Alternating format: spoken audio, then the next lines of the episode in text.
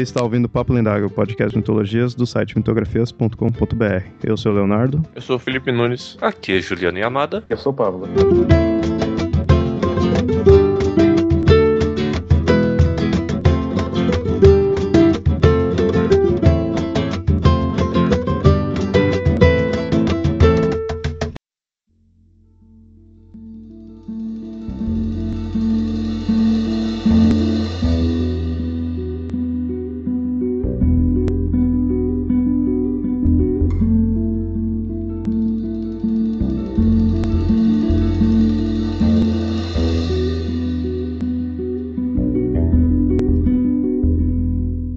Alguns são apenas símbolos matemáticos, marcações de datas ou apenas ferramentas para o nosso dia a dia. Mas os números podem ter um significado ainda maior, na verdade, um significado mítico, onde toda uma simbologia numérica pode ser encontrada em todo lugar, toda mitologia, toda religião. E nesse episódio do Papo Lendário iremos falar de todo esse simbolismo dos números.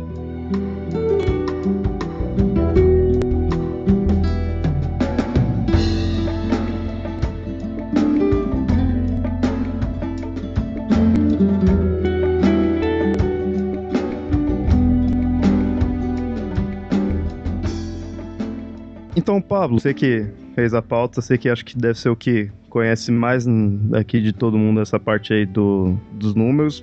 Por que dá tanto valor assim para número nessa parte voltado para mitologia, religião, coisa assim. Para, para pra prestar atenção na, na pergunta que você fez para mim. Por que dá tanto valor? O que, que a gente usa para dar valor para alguma coisa? A própria ideia de, de números, né? Número, né? A gente não, não usa número para atribuir um valor para alguma coisa. E a gente usa também a ideia do valor para atribuir uma importância, né? Ou seja, o valor ele pode ser tanto quantitativo como também qualitativo. O que já leva a gente a pensar que o número além de ser uma simples quantidade, ele também demonstra uma qualidade. A, a qualidade do número está implícita na nossa linguagem, só que a gente não percebe isso. Só que o número originalmente ele não era para contar quantidades, ele era para demonstrar qualidade. Qualidade, seria aquela ideia, ele, ele, antes de ser quantitativo, ele teria sido qualitativo, sim. Até, até a gente pensar, né, a, própria, a, o verbo contar, que a gente usa para os números, a gente também usa para histórias, né? A gente conta uma história, a gente conta um, um conto, a gente conta um caos. Porque o, o, o, esse verbo contar, ele estaria fazendo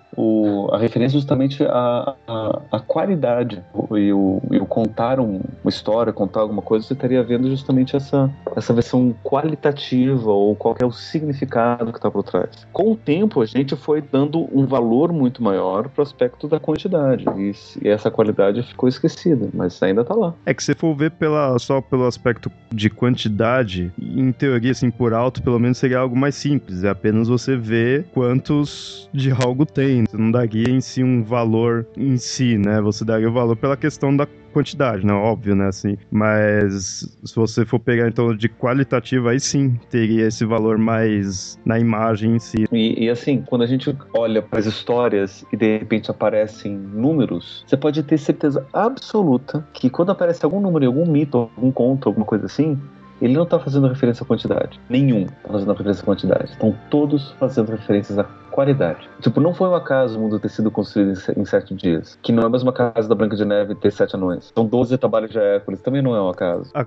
questão da quantidade aí em, em si seria de menos. É mais o valor que o número estaria representando. E, e tem, por exemplo, uma, um, um, exemplo que eu sempre gosto de dar. Por exemplo, na Bíblia tem muito valor numérico, né? Um dos números que mais aparece é o número 40. Na Bíblia, quando aparece o número 40, você pode ter certeza que eles estão falando uma quantidade muito grande. Só que eles não estão falando exatamente 40. 40 significa um número muito grande, mas que não é necessariamente 40. Por isso que choveu 40 dias ou 40 noites no, no dilúvio de Noé. Por isso que Moisés ficou 40 anos perdido no deserto. Por isso que Jesus ficou 40 dias de jejum. Ninguém passa 40 dias de jejum, pelo amor de Deus.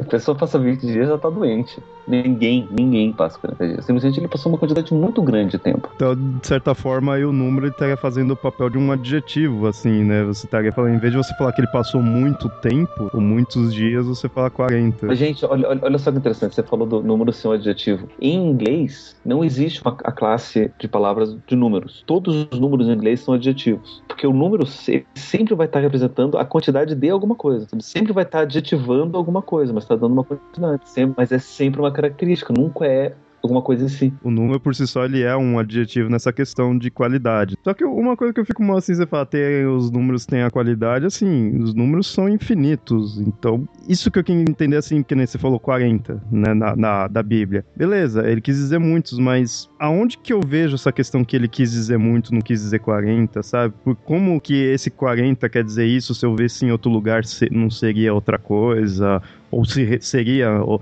é, significados diferentes? Por que de tal valor a cada número? Isso daí tem muito a ver com tradição, não? Não tem um, um dicionário de significados. É, é mais uma, uma, uma, tradição que foi repassada e questão dos estudiosos perceberem isso daí, ou já saberem, ou terem outras referências. Não é que tipo, tem muita coisa que a gente usa, tem muita expressão que a gente usa no Brasil que pra gente é normal, só que no português falar de Portugal é outra coisa. E, a gente não, não explica para eles, eles vêm pra cá e acham estranho. Ou ao contrário, né? Por exemplo, se você vai lá na, na em Portugal, um dia que estão promovendo uma campanha para você entrar atrás de uma bicha para levar uma pica no cu.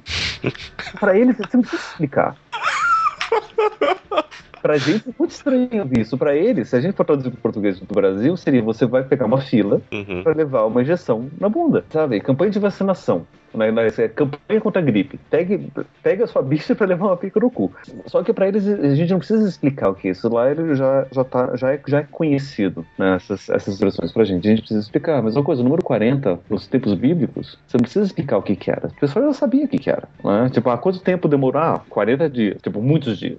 Acho que talvez se a gente, atualmente, a gente falar um zilhão, coisa assim, talvez nem, zilhão nem é número, assim, mas essa mesma coisa que a gente fala um milhão, um trilhão, assim, a gente tá, às vezes, querendo dizer muito, né? Seria uma, uma ideia mais ou menos dessa, né? Até é uma... quando, você, quando você estuda física gravitacional, tem um conceito que eles falam que é o, que é o infinito. O infinito não é necessariamente o conceito do, de um lugar que se seria. O conceito que teria infinito na matemática, uma coisa, sei lá, muito, muito grande.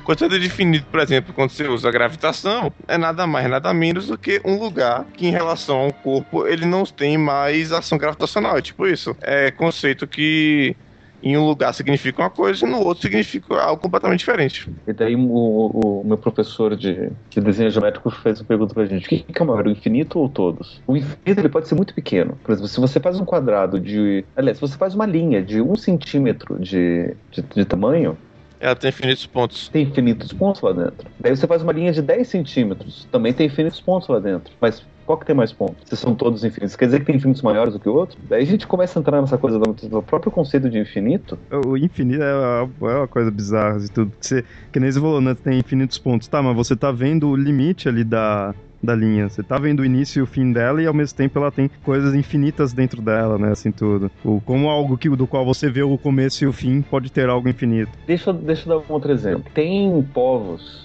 que não tem quase o conceito de número. Tem no máximo um, dois e muitos. Né? Daí perguntar assim, sei lá, quantos filhos você tem? Daí falar, eu tenho o João, a Maria e o Joaquim. Ah, então você tem três filhos. Três? Não, eu tenho o João, a Maria e o Joaquim. Mas quem que veio primeiro? Não, primeiro veio o João e depois a Maria, depois o Joaquim.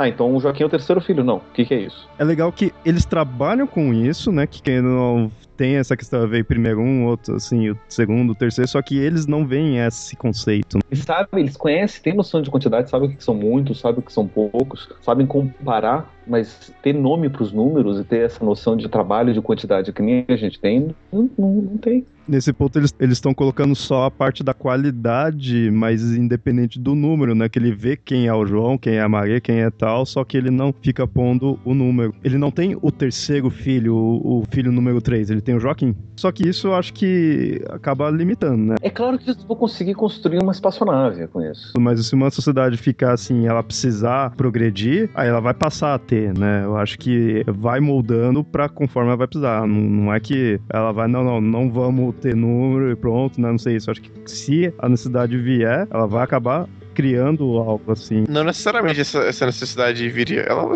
pode ser. A comunidade pode continuar do jeito que ela tá e continuar assim, sem ter número e ficar numa boa. Mas com ela evoluindo, progredindo? Não, é isso que eu tô falando. A questão de dela progredir, assim, entre aspas, não necessariamente uma necessidade para isso ocorrer, entendeu? Ela pode simplesmente continuar do jeito que tá, sem grandes mudanças e sem necessidade Então, de por isso que eu digo, se ela tiver a questão da progressão, do que a gente conhece como progressão com mudanças, aí eu acho que iria ser necessário. Se ela não tiver, ela fica do, com essa, nesse conceito de não precisar de número. Que eu acho que ela tá assim, esse povo tá assim, porque não precisou. É que eles são contra números, né? É, eles, não- eles realmente nunca precisaram de números. Na verdade, a gente só foi começar a precisar de número quando as cidades começaram a crescer muito e as pessoas começaram a ver que listas de palavras ou de nomes ficavam muito complicadas. É, então, e, e isso que eu tô dizendo, assim, sabe? Surgiu a necessidade, então foi se aumentando. Só que o mais bacana é que diz assim, os primeiros números que nasceram foram pedrinhas. Então você tem, por exemplo, o cara tem lá 20 ovelhas no rebanho dele. Não vai saber que ele tem 20 ovelhas, mas o que, que ele sabe?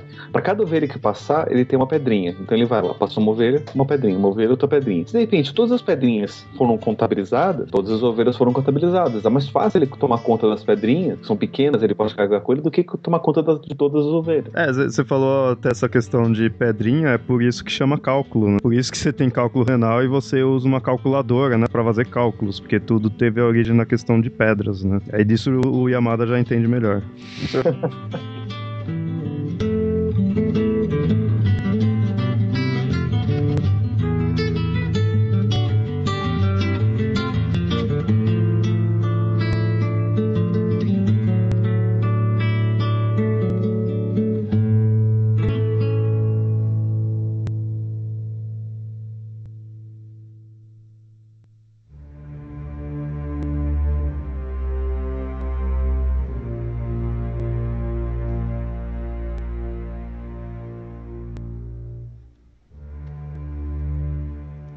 Uma outra coisa interessante para a gente poder perceber nisso, por exemplo, é a própria questão da aritmética, né? Falando que, aproveitando a fala do, cálculo que teve com as pedrinhas, aritmética, supostamente a base da matemática, o nome aritmética vem do, do- da métrica do ritmo, aritmos metros. Então, quando você está mexendo com, com ritmos, você está mexendo com padrões, está mexendo com coisas que trazem ideias de música até, né? Quando você para pra estudar música a fundo, tem muita coisa de matemática. Não, é só matemática. E daí a gente vai ver, por exemplo, que um dos primeiros matemáticos, que é o, o Pitágoras, foi ele que deu toda a base da teoria da música. E a música inteira foi construída em cima de padrões é, matemáticos, e não só matemáticos, mas também simbólicos. Por que, que são sete notas musicais que a gente tem? E as sete notas são todas é, espaçadas matematicamente. Né? Tudo isso daí é porque existe um significado por trás. Ou seja, na época você tinha sete planetas visíveis, então o número sete significava uma coisa muito boa, muito grande, é uma coisa muito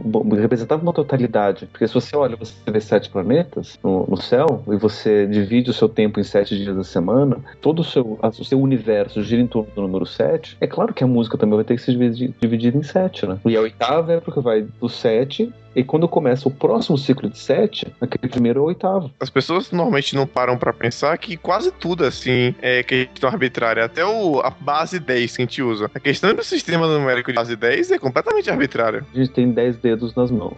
Só que daí tem, a gente tem, por exemplo, o sistema de base 20, porque as pessoas andavam descalças e usavam os dedos dos pés também pra contar. E O se você, por exemplo, pegasse um, um sistema de base 10, as pessoas podem parar. Ah, mas é mais prático. Mais ou menos, porque, por exemplo, você pegar um sistema que teria uma base 60 ou uma base 6, por exemplo, ah, na hora que você faz divisão por 3, dá um número exato. Então, de- desse ponto de vista, é mais prático. De outro ponto de vista, talvez não seja. São questões completamente arbitrárias. Então, por exemplo, o, o ângulo de, de um ciclo de 360 graus, você pode dividir por 1, 2, 3, 4, 5, 6, 8, 9, 10, sem grandes dificuldades. Se não me engano, o número 3, que era a única forma de você fazer três itens se encostarem. O, um item encosta em dois outros itens ao mesmo tempo. No triângulo, se você desenhar três círculos ou pegar três ovos e você deixar eles junto, um ovo vai estar encostando nos outros dois ovos ao mesmo tempo. É a única forma de você ter essa configuração. E basicamente a natureza ela usa o 3, que na verdade é o 6, que é o sistema hexagonal, que ele é um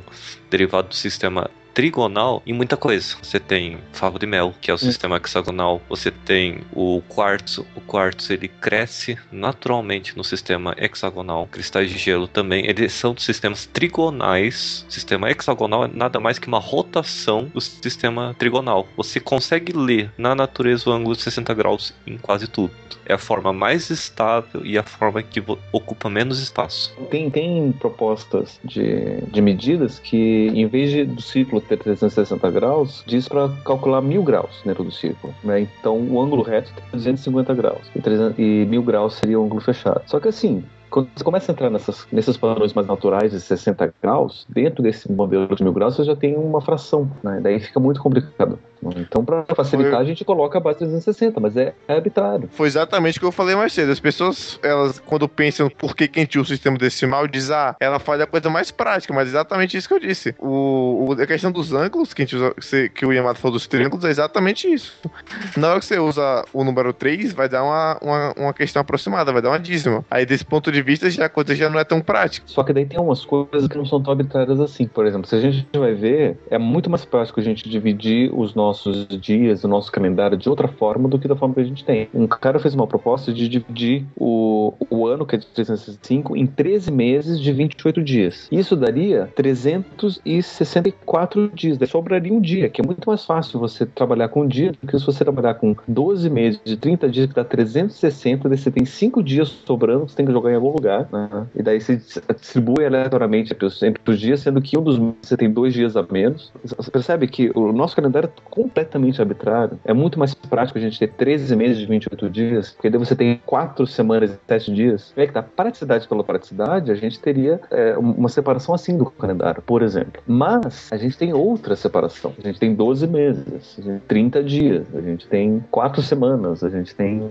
7 dias por semana. Todos esses números, eles não são quantidades, eles são qualidades. Quando eles foram escolhidos para montar, tanto é, por exemplo, que a gente pega calendário, o calendário muçulmano, que é um calendário lunar, ele é dividido em 12 meses, de 28 dias. Então o ano deles tem 336 dias, né? Por que, que eles não fecham 13 para fechar 364 e se aproximar do calendário solar? Porque eles não estão nem aí pro calendário solar. Eles querem 12 e 28, calendário lunar. É toda a questão tá no significado dos números, e não na, na simplesmente usar um número para poder organizar e simplesmente quantificar. É, você tinha falado esse negócio aí de 28 dias, é, então não tenho certeza, mas uma vez eu ouvi falar um negócio que, que ia mudar, acho que pro do solar pro lunar, tudo, e aí teria, acho que 28 dias. Eu lembro que teve um, uma vez eu vi um cara, ele era meio malucão, tudo, ele falando, né, que os problemas que a gente tem era como era feito o nosso calendário. né? Os problemas, assim, as catástrofes do mundo. E aí ele falando que aí o certo era mudar o calendário, tudo, porque o nosso. Aí ele mostrava, né? Você vê, ó, tem meses. Ele falando, tem meses que tem 30, tem outros que tem 31, aí tem um outro que tem 28, tá tudo errado, né? Ele falando assim. E só que assim, ele mostrava que não tinha o porquê.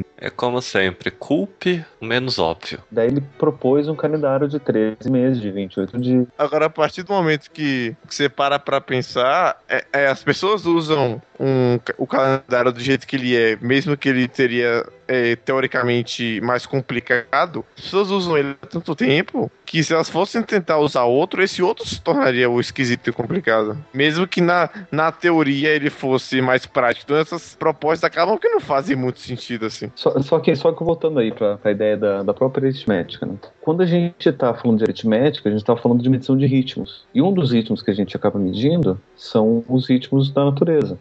É, são os dias da semana, as estações do ano, né? é o ciclo da lua. Então a gente pega o ciclo da lua que tem quatro fases da Lua. O ciclo tem 28 dias, então cada fase é uma semana. E daí, por que, que são 12 meses no ano? Porque são quatro estações. A gente coloca quatro uma, cada estação é dividida em três partes, né? Porque daí fica mais fácil da gente organizar. Por isso que acaba sendo mais ou menos o, o 365 dividido por 12 dá mais ou menos 30, então a gente convenciona 30, né, para poder se aproximar. E daí depois na hora de, de, redistribuir, que daí a gente vê que, por exemplo, só que daí o calendário original começava em janeiro, fevereiro, março, em abril, que era quando começava a primavera. Acho, acho que era em março, março para abril que começava a primavera. E daí por isso que fevereiro acabou tendo menos dias. Porque daí você vai distribuindo 31, 30, 31, 30, 31, 30 para poder distribuir né, para aqueles cinco dias a mais do pelo 360, daí você divide, divide um dia, um mês com 31, um mês com 30, só que daí fica com 366. Se você for distribuir assim, daí você tira um dia de, jane... de fevereiro do último mês. Esse é o mês resto, né? Assim, se for jogando. Uma dúvida, então. Você falou essa questão de começar em março. O horóscopo começa em Ares, né, a astrologia começa em Ares, que é de março, né? Ele começa na metade de março. Teria algo a ver? Mas é, mas é justamente por isso, o calendário originalmente começava aí. Eu sempre achei estranho esse negócio que eu via. Quatro estações, um ano, um ano teria todas as estações, e quatro estações, então você dividiria, né?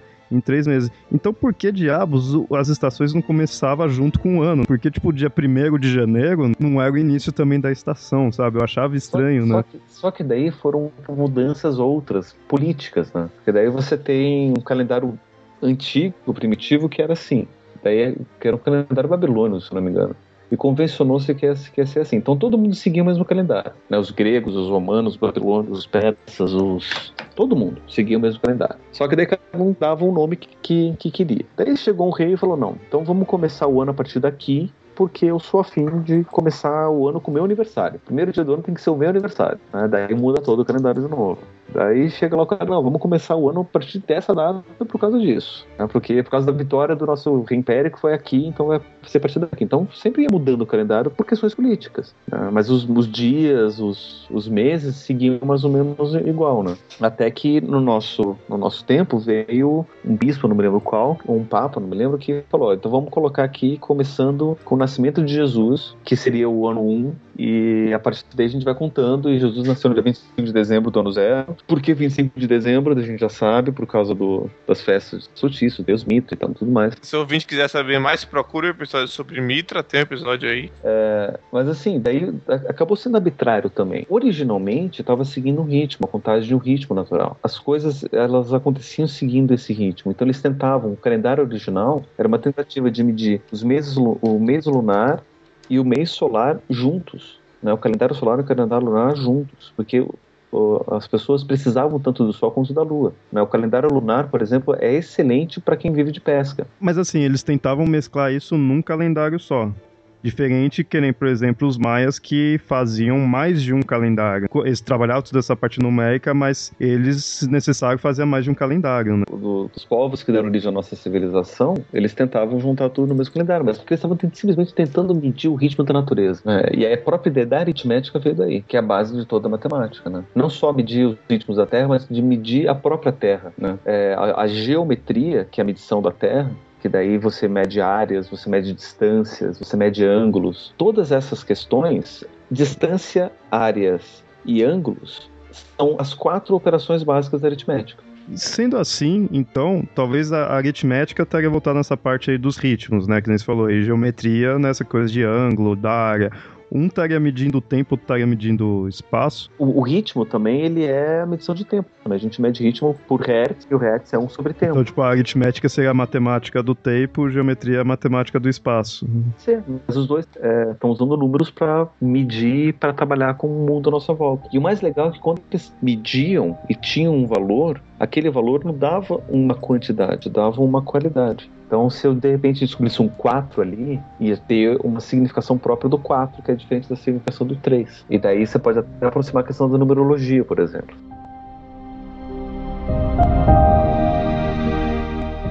Só para ilustrar para vocês, as três medições básicas da, da geometria que é distância, área e ângulo, são as três operações básicas da, da matemática, as quatro operações básicas da matemática, desculpa. Né? Porque a distância você mede com soma e subtração. A área é multiplicação. Está multiplicando uma distância por outra no ângulo reto tem uma área. E o ângulo é divisão.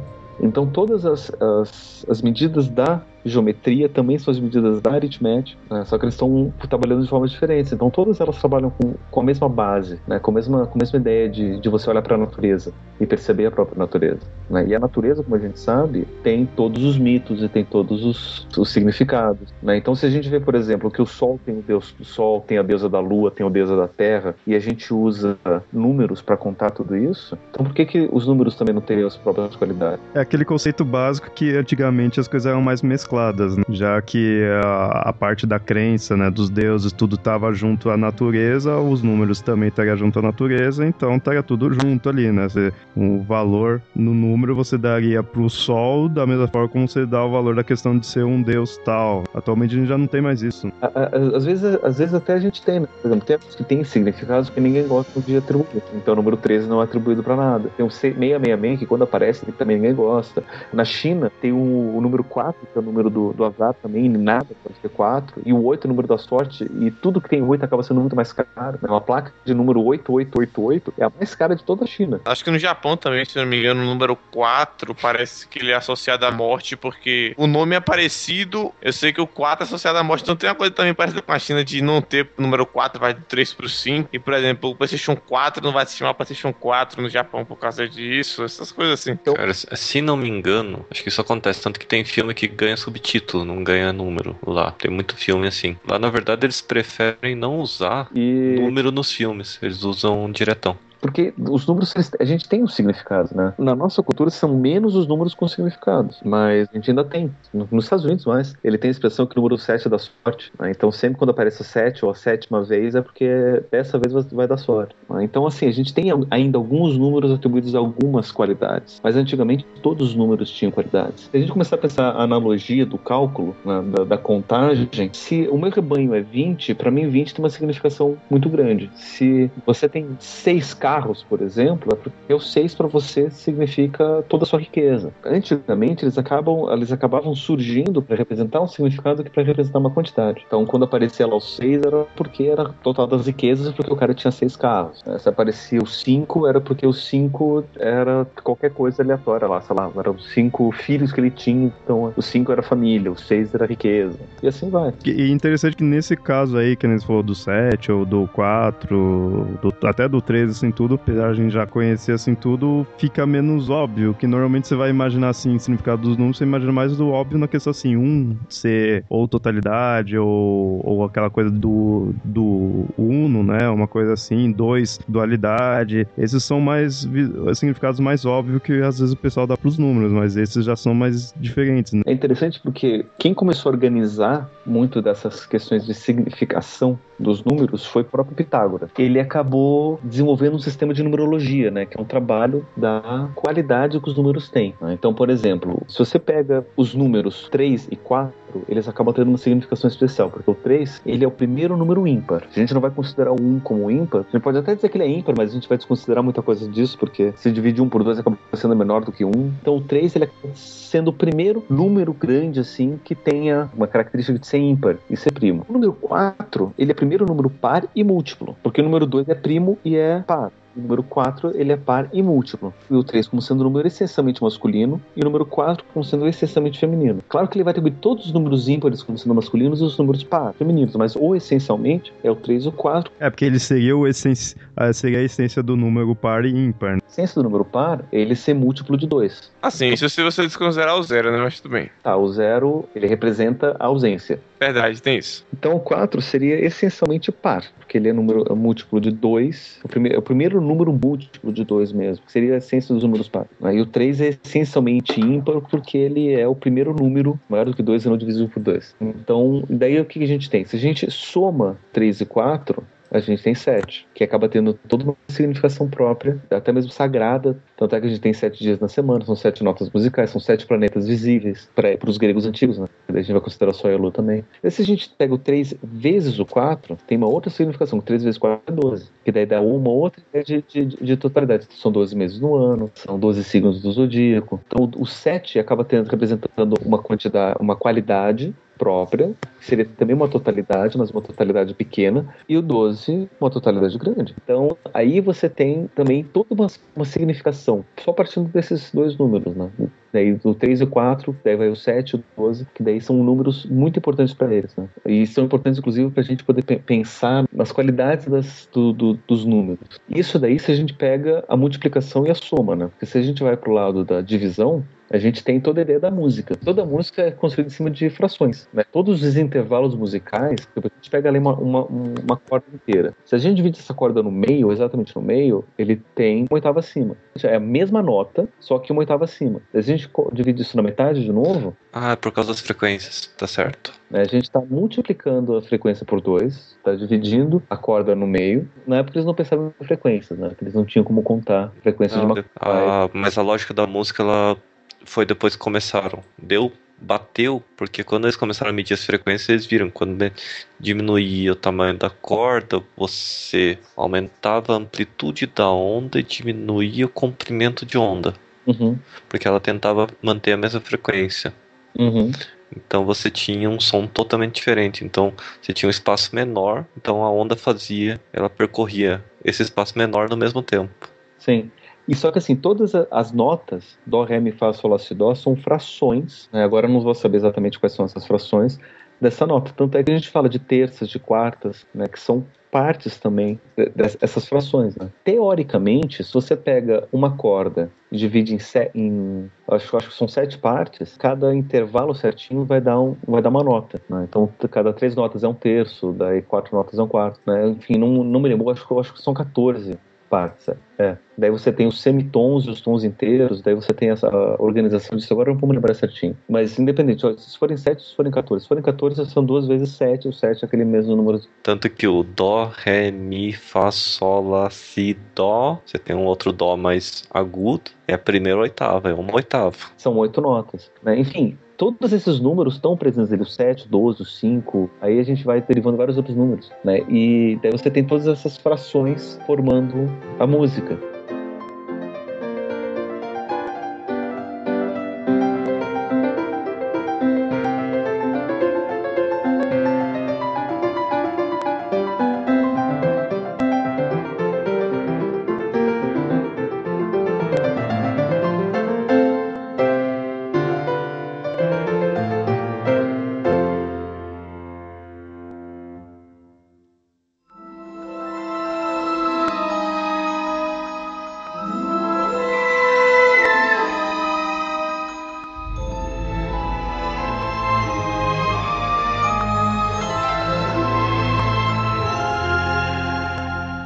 E o mais legal é que trabalhando com todas essas frações, eles descobriram uma outra fração que está presente no universo, que eles chamam da proporção sagrada, ou número φ, que é basicamente o- a, a proporção áurea que eles chamam, né? Que é está presente em tudo. Todas as construções gregas, na própria natureza, as contagens estão lá. As, as espirais formadas na natureza todas seguem essa mesma, mesma proporção. Se a gente for pegar o, o- qualquer caramujo, ela vai seguir toda, vai seguir essa proporção, que é a proporção que a gente encontra nos, nos cartões de crédito. Todos os cartões de crédito têm a mesma proporção, que é essa proporção áurea. O nosso papel A4 segue essa mesma pro- proporção. E o mais legal dessa proporção, por ela ser tão especial, é porque ela é relativa a si mesma. É, explica pros ouvintes aí que esse daí também realmente é uma coisa que eu não eu sempre ouvia falar, não entendia muito bem. Muita gente eu vejo que não conhece muito bem esse conceito. Então eu recomendo, peguem uma folha de papel A4. Vou dar um tempinho pra vocês pegarem uma folha de papel A4. Pegou. Se vocês pegam ver que eles são retangulares. Então tem um lado menor, um, um lado maior e um lado menor. Coloquem o maior para baixo. Se a gente então dobra no meio, no sentido juntar os lados menores, a gente vai ter um outro retângulo. A porção dos lados desse retângulo é exatamente a mesma porção dos lados do retângulo maior. Você vira o que é o 297 por 210, que é o A4, você divide ele no meio, você vira um papel A5. Vamos pegar o papel A4, que é 297 por 210, né? Uhum, 297 por 210. Daí vai dar um 1.4. Dividir ele no meio, o que, a gente vai ter? Vai ter um quadrado, um retângulo menor. A gente sabe que o lado maior vai ser igual a 210, que ainda é o lado maior, certo? Que o lado menor vai ser metade do lado maior, que é 297. 297 dividido por 2 dá 148,5. 148,5. Pega o lado menor, que é 210 dividido por 148,5, vai dar quanto? 1.4. Também, que é a mesma proporção que tinha antes. Assim a gente sempre vai manter 1.4. Sempre. Todo já fez é, quadrado, né? Que a gente pega uma diagonal, tipo, pega o lado menor desse retângulo e faz a diagonal fazendo como se fosse um triângulo, né? Juntando o lado menor do lado maior pela, pela, pelo vértice, né? Forma um quadrado. Daí tem aquele, aquele restinho.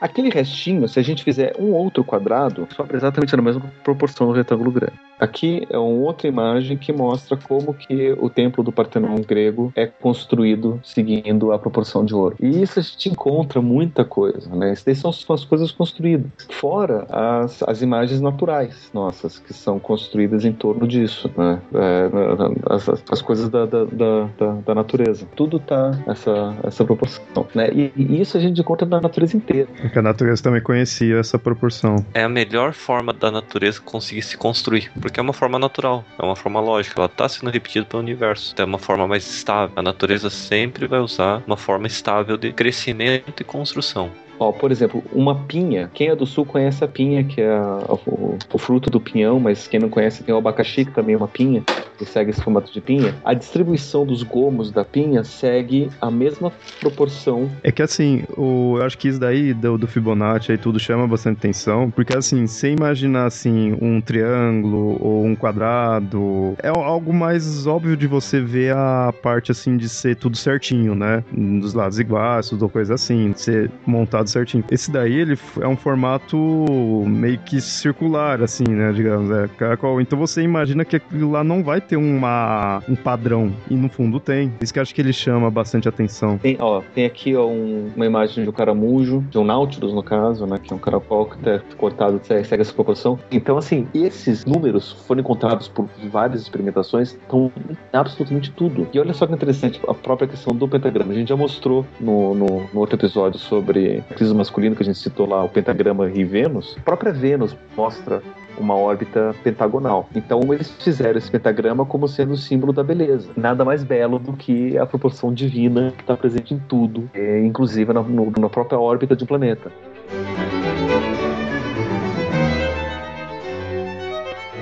qual ligação a gente poderia fazer isso? Tem algum me trabalha com coisa a hora assim tudo?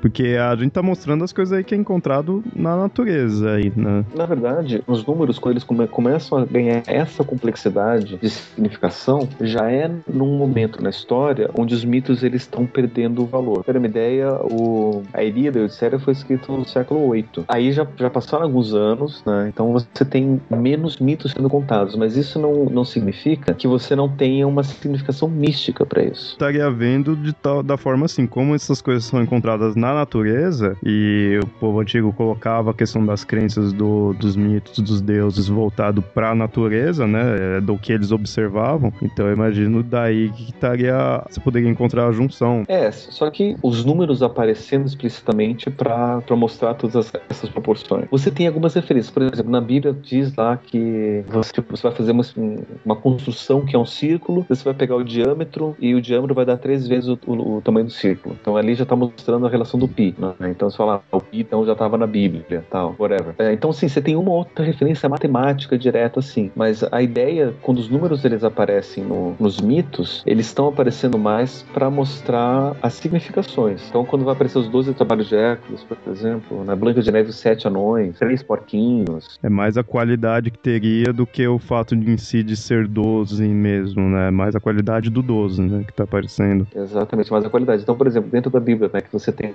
Noé teve três filhos, que esses três filhos têm a ver com as três raças da, da, humanidade depois de Noé. Os negros, outros os brancos e daí os outros, os, os asiáticos. Me pergunto como é que pode um pai ter tido um filho de cada raça. É que, é que não falar quantas mulheres ele teve.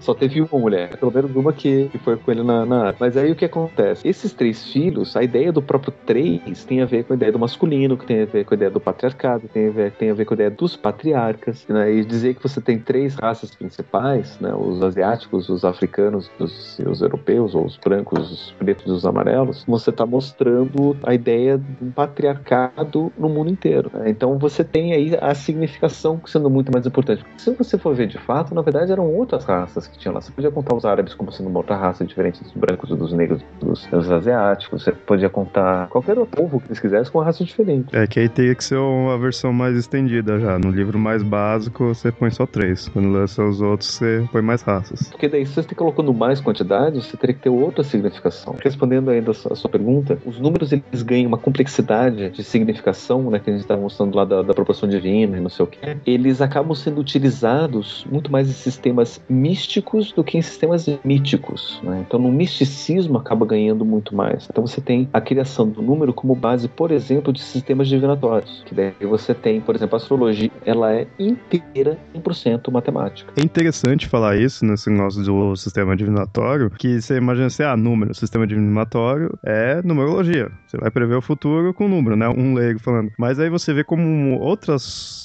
coisas divinatórias também utiliza do número.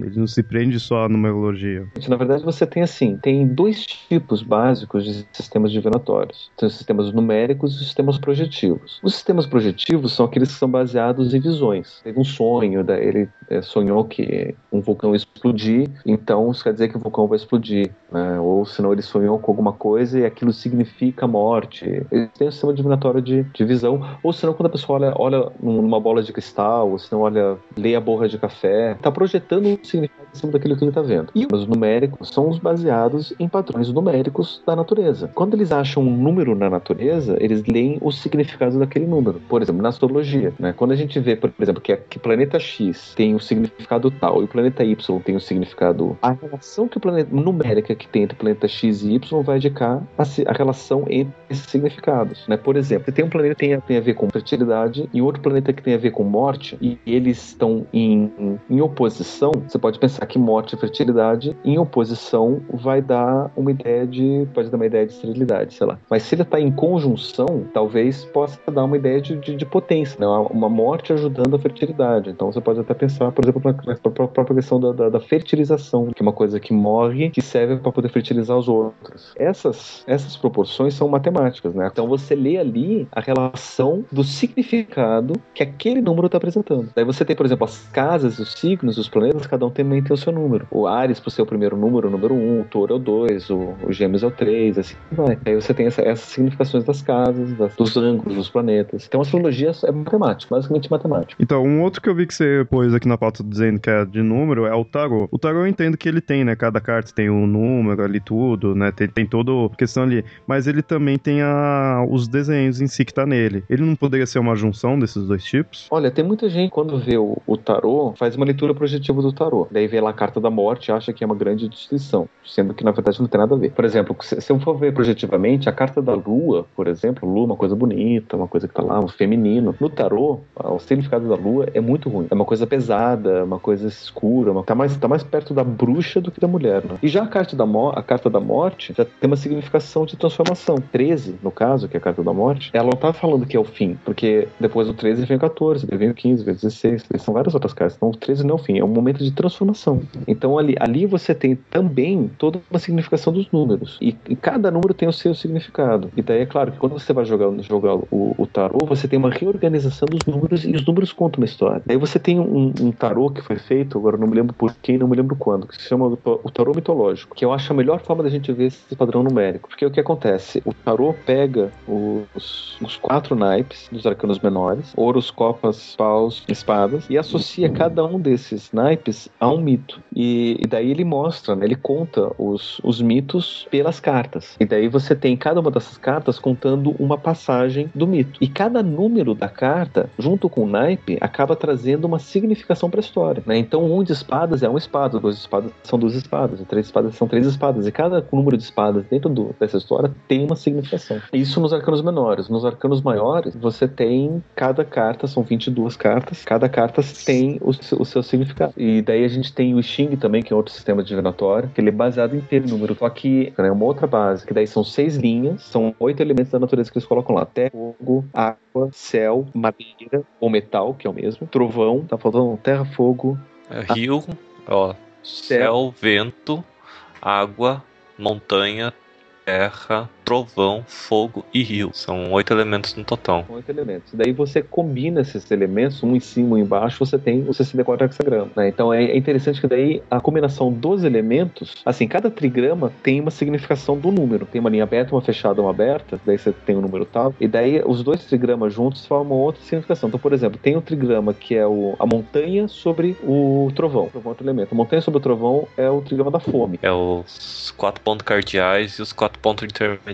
Por isso é. que eu sempre lembro que é oito. Né? Porque daí são oito trigramas no total, né? Que daí a gente forma hum. o, o bagua chinês. Que é o Li, Guang, Jiu, Qian, Quan, Chen, Cheng, Sang. Daí, o Xing daí, quando a gente fizer um episódio sobre Xing, a gente vai detalhar mais ainda. Um outro, por exemplo, que é numérico é numerologia. Então, é isso que eu quis falar aquela hora. Você fala esse negócio de adivinhação por número, todo mundo imagina essa questão de numerologia. Na numerologia, você atribui valor numérico para tudo. Mas por que, que tudo tem número? Porque tudo a gente pega a atribuição do número pelo significado do número. Letras, se a gente vai pegar um nome, ou a gente vai contar o número de letras, ou o valor numérico de cada letra, a gente vai somar, vai subtrair, vai multiplicar, sei lá o que vai fazer. Qualquer matemática que faz. E esse número, a gente pega o significado desse número. É que nem você não pode morar numa casa que tem o número 4, que ela atrai maior, maior agouro. Eu sei que uma pessoa viu aqui o número do apartamento nosso que falou: você tem que colocar uma letra B, uma letra C no, no número. Ah, eu sabia desse negócio do 4 no, no Japão, que a gente tinha falado, né? Agora na numerologia eu não sabia, não. Não sei, a pessoa chegou aqui e olhou: o número aqui da casa não é bom. E tem outros que não parecem tão matemáticos que são, como por exemplo a leitura de mãos, a quiromancia. Porque tem muita gente que usa a quiromancia como método projetivo, né? Olha na mão e vê, ah, eu tô vendo qualquer coisa, eu tô vendo que você vai com uma pessoa loira de olhos azuis, tipo, que não tá na sua mão. Quiromancia é a leitura da mão, você é aquele que lê as linhas da mão? Isso. Então, eu não, não imaginava que teria questão de número, realmente, nisso daí. Cada parte da mão tá relacionado com, por exemplo, uma parte do corpo ou algum planeta. E a gente sabe que são sete planetas. Daí você tem ali a distribuição dos 12 signos também na mão. Então, se você vê, por exemplo, ah, a sua linha do destino é maior do que a sua linha da vida. Eu tô olhando pra minha mão agora, nesse exato momento. Tem... Uma curiosidade, e aproveitar uma referência gratuita a Dr. Who, um dos símbolos, que é o representante do oeste, do Xing, o símbolo pode ser tanto traduzido como lago, como, ou como rio, ou river, ou pond. Ah, sim.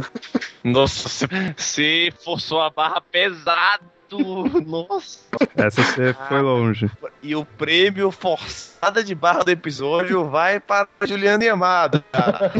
E o símbolo é o mesmo. O símbolo tanto de lago como de rio é o mesmo. Mas a explicação que eles dão no episódio é porque naquele idioma onde foi criado o nome River Song é porque não existe o nome para Pond. Então era, era River.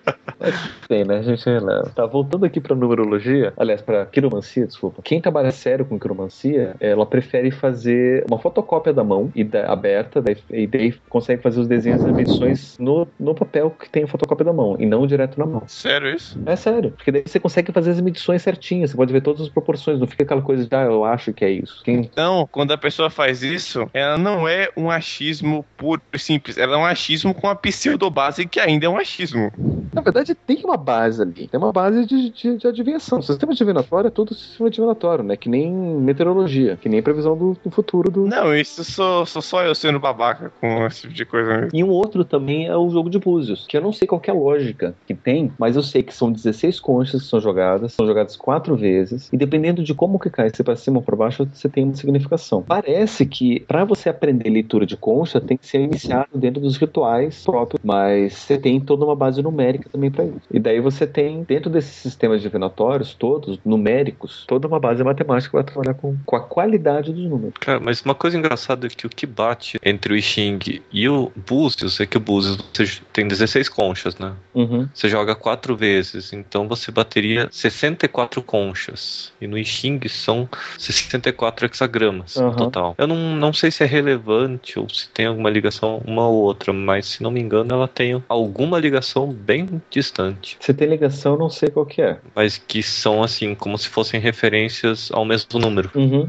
à mesma importância. Porque as duas elas representam o destino. Eu só vi Búzios uma vez na vida, me explicaram e eu esqueci. É, tem, tem uma outra que é chamada de geomancia também, que eu acabei de me lembrar, que essa também, também é numérica, que é baseada, se não me engano, em cima do 5. Não sei qual é a base, mas você pega uma, uma, umas, umas, pedras, ou você joga, e daí você lê o desenho que se informa em cima desses números. Você fala do, do Yamada, o, provavelmente no curso de geologia, também deve ter outro método, que é o método das pessoas que estavam no meio do mato Aí puxava um baseado e começava a fingir que tava adivinhando o futuro. Mas, mas olha só que interessante, porque o oráculo de Delfo. Era drogas, exatamente. Não, não era, não era bem drogas, né? Que o oráculo de Delfo era construído em cima de, de uma falha geológica. Já fala geológica que E daí tinha. tinha metano que saía, saía É. de lá e as pessoas ficavam doidonas com, com os gases. Eu ia falar que tinha um alienígena lá embaixo que soltava gases sulfurosos.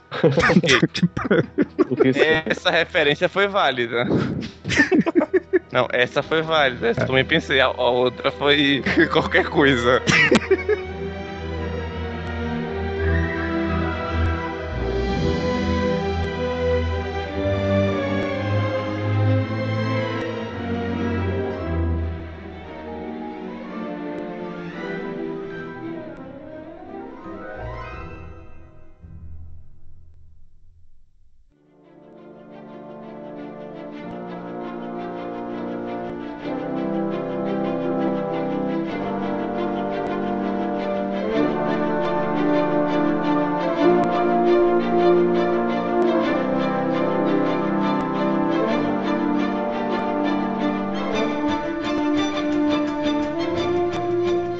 Então, a gente mostrou aí coisa dos sistemas divinatórios, toda a relação dos números, tudo. Agora a gente vai pegar, por exemplo, no, no islamismo, assim, você tem um significado de cada número. Na verdade, não só para o islamismo, né? Eu, eu fiz- fechei essa lista aqui do islamismo porque uma das referências que eu tenho listava no simbolismo islâmico. É, isso que eu reparei. Eu fui vendo aqui que nenhum. Você colocou o cri- Criador, o Eterno. Questão de um de ser voltado pra isso já você encontra em vários locais. É algo já mais fácil até de você visualizar, né? A ideia do Uno, né? Coisa assim. Aham. Mas é uma coisa interessante porque quando o Uno surge, ele surge como único. Não tem nada além do Uno. Depois, o Uno em si, ele não é um número. O número ele vai surgir quando do Uno surge o 2. Daí o Uno passa a ser o 1. Porque daí o 1 passa a ser um número junto com o 2. Se você for pensar bem, aquele negócio, né? O um ele só é um quando tem outros, porque senão ele é tudo. Isso até a gente pode ver no, no mito de criação, porque no princípio Deus existia e daí ele teve que criar o céu e a terra. Porque o céu e a terra são dois, uma quantidade diferente de um. Ele não criou a terra só, ele criou o céu e a terra. Na Bíblia, essa ideia do dois, ele traz a ideia da separação, porque daí você começa a separar as coisas. Separar nunca é uma coisa boa, porque daí você tem a possibilidade do bem e do mal, do certo e do errado. E não é à toa que o dois, número par, tem a ver com o feminino, o feminino tem a ver com o diabo e tudo mais, né?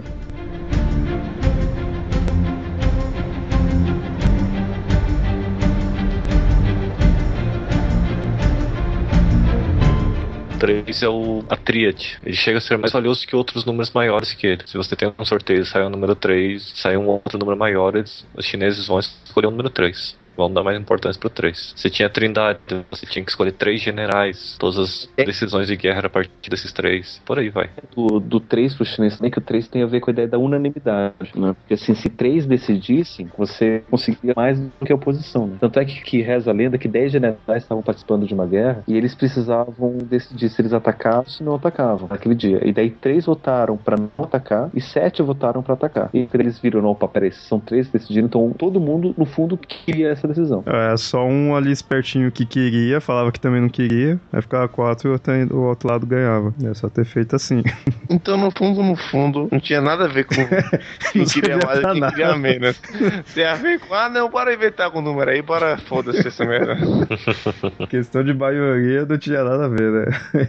é, e mais uma vez aquela questão, né? De qualidade e não de quantidade. Pra eles não faz sentido ser a maioria.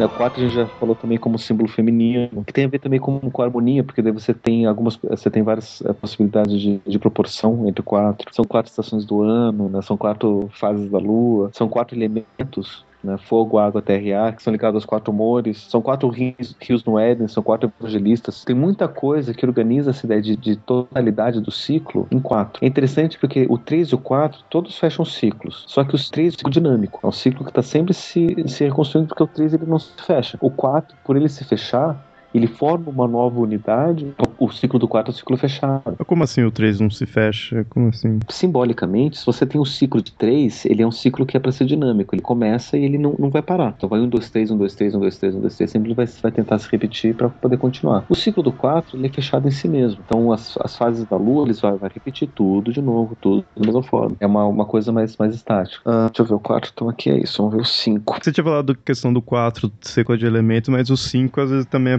proposto como elemento, se considerar o éter. Coloca o quinto elemento aí, seria o éter, mas é, os cinco, por exemplo, na China são cinco elementos básicos: terra, fogo, água, madeira e metal. Achei que você ia falar terra, fogo, água, ar e coração. O cinco às vezes ele não é ligado à questão do pentagrama. O cinco tem a ver com pentagrama também. É, e, e é interessante porque são cinco, se a gente considerar os planetas visíveis mesmo, são cinco só, né? Se a gente considerar o Sol e a Lua como planeta visível. Então a gente vai ter essas referências também dos planetas nesses cinco. Que é Mercúrio, Vênus, Marte, Júpiter e Saturno.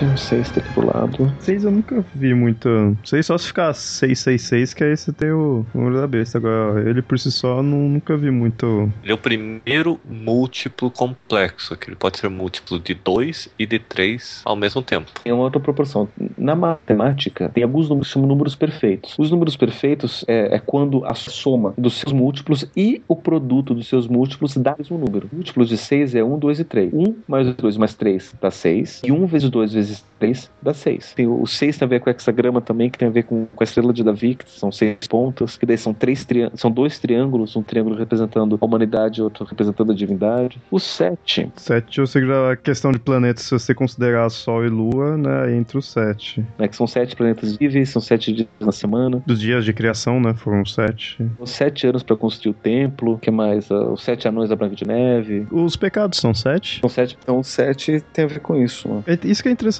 os 7, assim, eu sempre via assim, eu, eu, não via nada assim do 7 algo específico, que nem, que nem eu tinha falado, o 1, você já vê a questão do 1, no 2, já é mais na assim, dualidade. O 7 eu não via, o, até o 5 eu via mais assim, na questão de ser metade de 10, tudo assim. Agora o 7 eu não via nada assim na cara, né? Mas eu sempre via que tinha muitas coisas relacionadas ao 7, né? Como questão do dia da semana, os planetas. Então eu sempre achava, assim, caramba, né? Tipo, o que que esse número tem demais para colocarem ele em tanta coisa?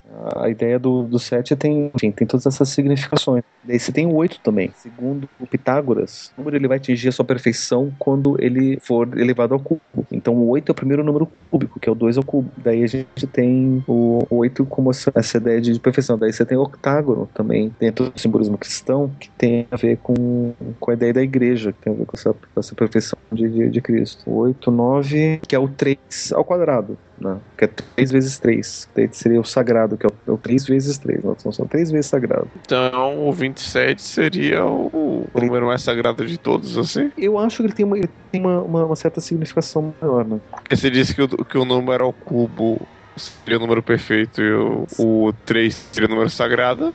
Uhum. O 27, inclusive, são é a quantidade de, de, dias que a Lua é visível. Então, supostamente 27 seria a perfeição do 3. Então, 27 seria a perfeição do, do, do sagrado, do, do divino, do, masculino. Mas o 9, ele é. Que na verdade ele, ele seria essa simplificação sagrado do 3, né? Então a gente fala que o três vezes santo, né? Santo, santo, santo, né? dentro da, da, da liturgia católica, né? são três vezes santo que tem a ver com essa ideia do três vezes três ou nove, que é o Santíssimo. E é interessante até que na Divina Comédia, a última esfera do céu é a nuvem 9, que seria o lugar mais próximo de Deus. Divina Comédia são nove círculos no inferno? Acho que são também.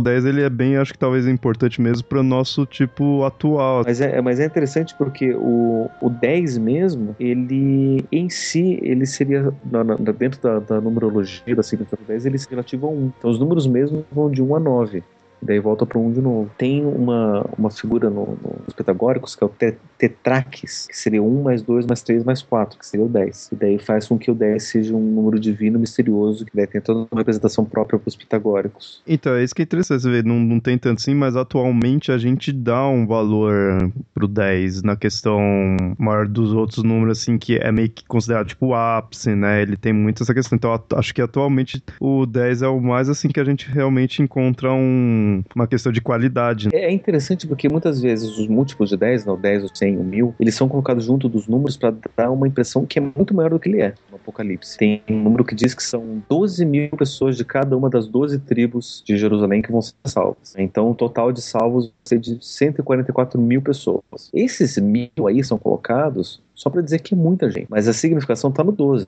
12 significa o quê? Totalidade. Então, se a gente lê literalmente o que está dizendo lá, gente está dizendo que só 144 mil pessoas de todas as na Terra vão ser salvos no dia do juízo final. Ou então, a gente pode pensar que, na verdade, está falando da totalidade das pessoas. Mas então, querer, querer tá vendo aí, e acho que atualmente que a gente dá esse valor pro, pro 10, né? A gente foi vendo tudo o valor dos números aí, de antes, acho que agora você não fica muito, pelo menos socialmente, assim, você não fica pensando, ah, é 4, então tem a ver com é feminino, ou é os quatro elementos, não fica diretamente assim. Agora o 10 já você dá essa questão de, de máximo, ou de, de algo bom, de de força, né? Um, eu, pelo menos tô vendo, né, mais ou menos dessa forma, né? De, de perfeição. Perfeição, de... isso. Então hoje a gente tem, tem outras significações pro 10. É interessante ver como todos esses números eles têm muito mais do que do que simplesmente qualidades, né? Acima do 10 são poucos números que têm uma significação, né? É porque querendo ou não, depois do 10 é só a junção dos outros números, né? Então, acho que é mais difícil você pegar né, número tenha um, um, um valor próprio, né? Um significado próprio. Mas aí a gente vê, por exemplo, o 12 que tem uma certa significação, né? Por conta do, dos 12 meses do ano. Mas é interessante que o 12, se você somar os seus dígitos, dá 3 de novo. Mostra esse ciclo dinâmico, né? Então o 12, ele, além dele em si ser um ciclo fechado, ele também é um, é um, é um ciclo dinâmico. Então ele tem ainda mais essa significação.